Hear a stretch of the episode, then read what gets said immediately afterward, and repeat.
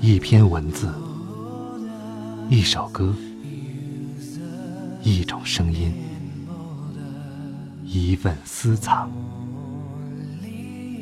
欢迎收听静波频道。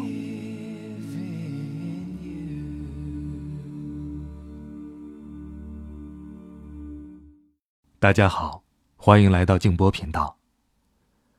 我把世界当做声音，当做颜色来看，来观察，就像它本该有的样子。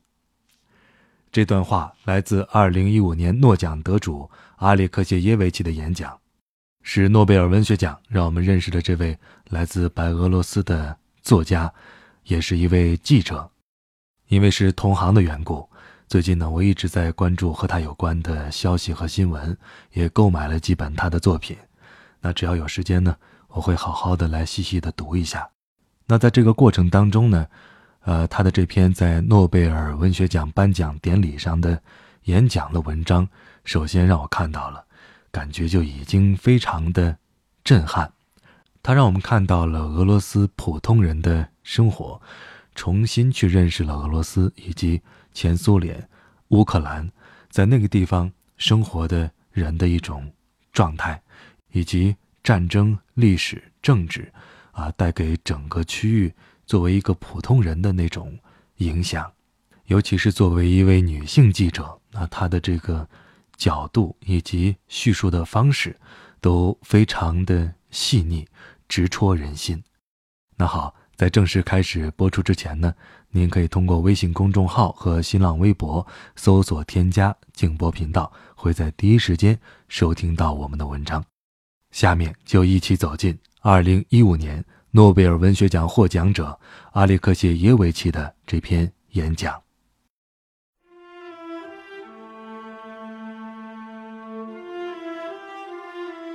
我并不是一个人站在这个讲台上。还有一些声音围绕在我的身边，数以百计的声音。从童年开始，他们就一直在我身边。我在农村长大，小时候我们喜欢在外面玩耍，但每当夜幕降临，劳累了一天的村妇们就聚在农舍边的长凳上讲故事，他们的声音就像磁石一样吸引着我们。他们都没有丈夫，也没有父亲或兄弟。第二次世界大战之后，我们村里几乎就见不到男人了。战争期间，四分之一的白俄罗斯人丧生，有些是死于前线，有些是死于后方和游击队的战斗。战争结束之后，我们这些孩子生活在女人的世界里。我印象最深的，是女人谈论爱，而不是死亡。他们会讲述心爱的男人上战场的前一天，是怎样和他们告别的。他们会谈论如何等待男人回家，他们仍在等待。很多年过去了，但他们继续等待。我在乎他失去了胳膊还是腿，我会背着他。没有胳膊，没有腿，我想，我从童年就知道什么是爱了。福楼拜称自己是人们的笔，我会说我是人们的耳朵。当我走在街上，记录下听到的各种词汇、短语和感叹时，我都会在想，有多少小说就这样悄无声息地消失了呀？消失在黑暗中。人们还不能捕捉生活中的对话，把它作为文学记录下来，因为我们不懂得去欣赏这些对话，也不会因为读它们而感到惊讶或快乐。但他们却让我着迷，甚至俘虏了我。我喜欢人们交谈的方式，我喜欢寂寞的人生，这是我最大的爱好和激情。通往领奖台的路很长，几乎有四十年那么长。经过了一个又一个的人，一个又一个的声音。说实话，我没有力量一直坚持走下去。很多次，人们让我震惊，让我恐惧。我体会过狂喜和厌恶，我也曾想忘记听到的东西，回到无知的状态。然而，我也一次又一次看到了人的美好，为此喜极而泣。我生活在一个从小就教我们死亡的国家。我们被告知，人的存在就是为了奉献，为了牺牲自我。我们被教导用武器去爱别人。如果成长在另一个国家，我不可能走这条路。邪恶即残忍，你必须对它免疫。我们在刽子手和受害中长大，即使我们的父母活在恐惧中，他们也没有告诉我们。通常，他们什么也不说。邪恶时刻在注视我们。我写了五本书，但是我觉得，他们其实是一本书，一本讲述乌托邦历史的书。萨拉莫夫曾经写道：“我是这场宏伟斗争的亲历者，我们为真正意义上的人类复兴而战，最终。”却输掉了。我想重现人们为建立理想国和乌托邦而斗争的历史，包括它的成败得失，重现了人们如何想建立在地球上建立天堂的历史。天堂，太阳之城。最后，所剩的，唯有血海和数以百万计。残破的生命。然而，曾经有一段时间，二十世纪没有任何政治的想法能与共产主义相提并论，或十月革命为标志吧。一时间，没有什么东西比共产主义更能吸引西方知识分子和世界各地的人民。雷蒙·阿隆称。俄国革命为知识分子的鸦片，但是，共产主义的想法是至少两千年的历史。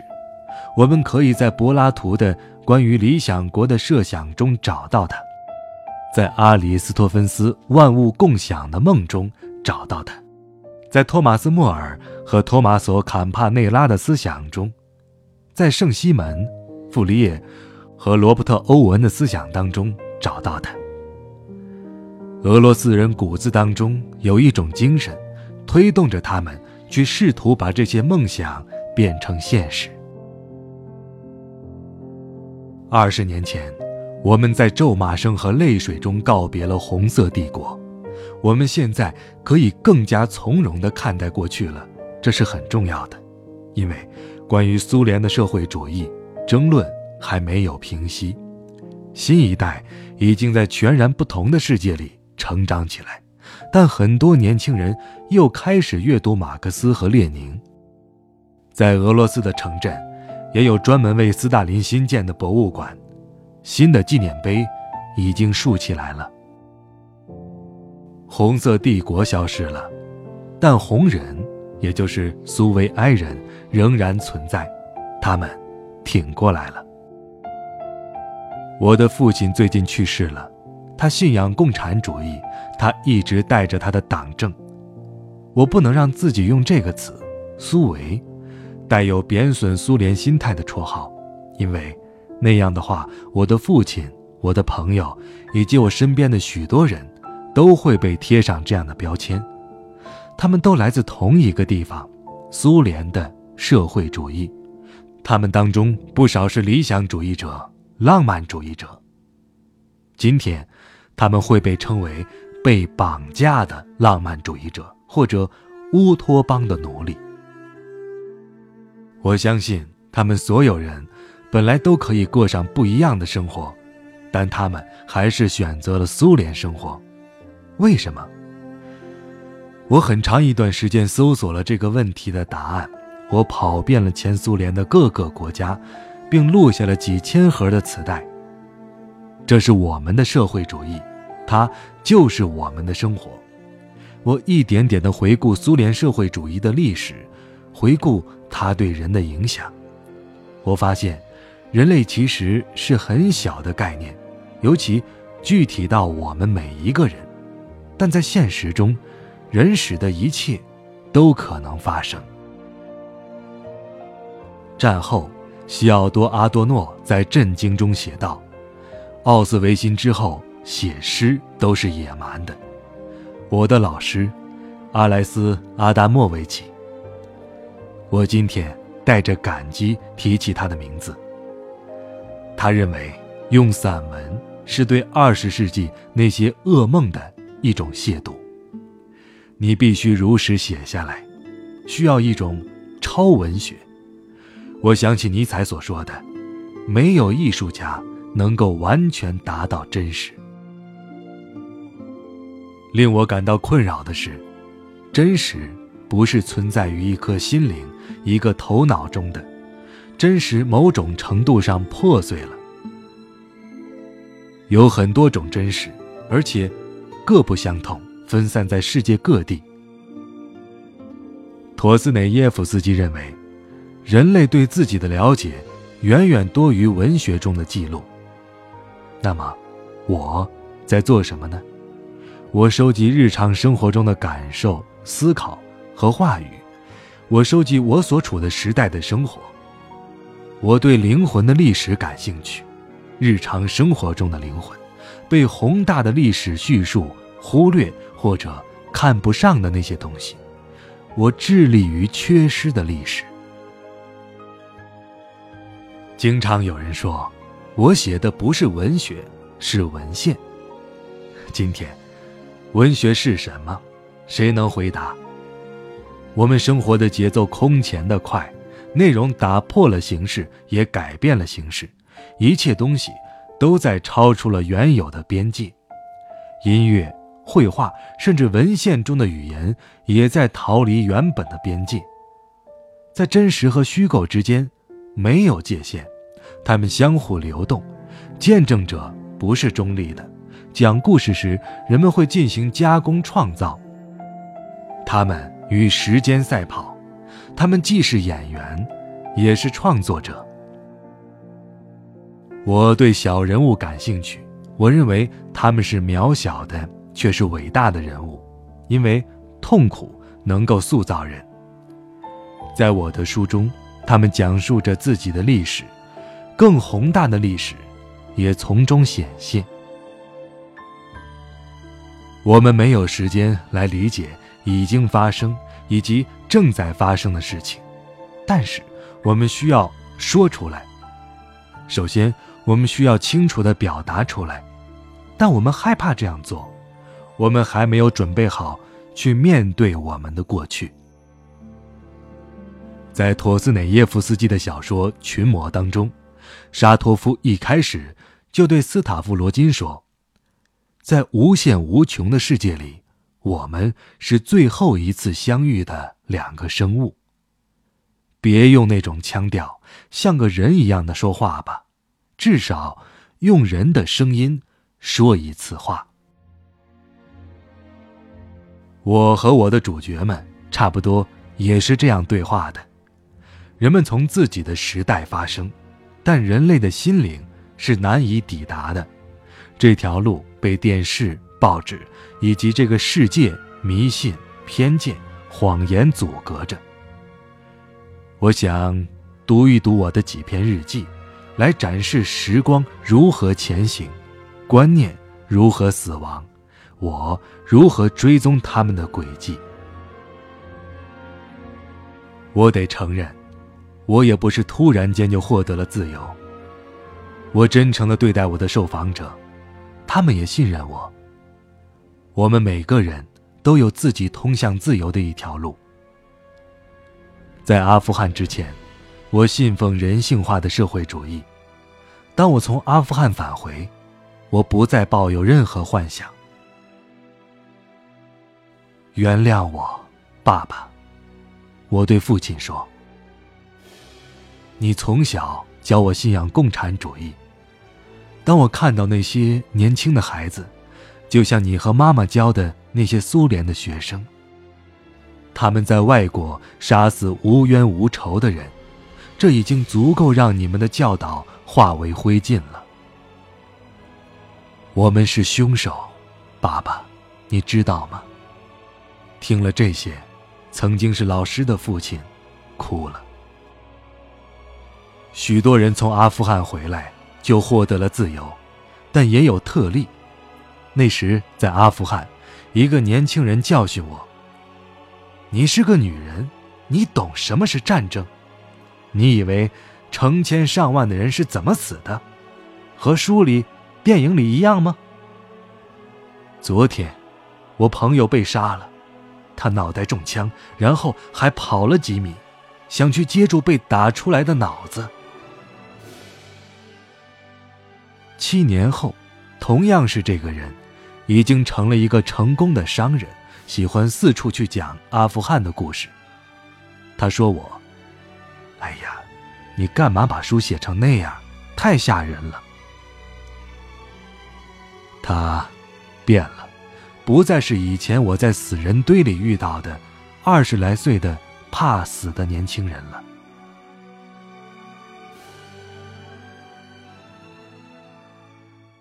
俄罗斯文学之所以有趣，是因为它是唯一能够讲述一个大国实施一场实验的文学。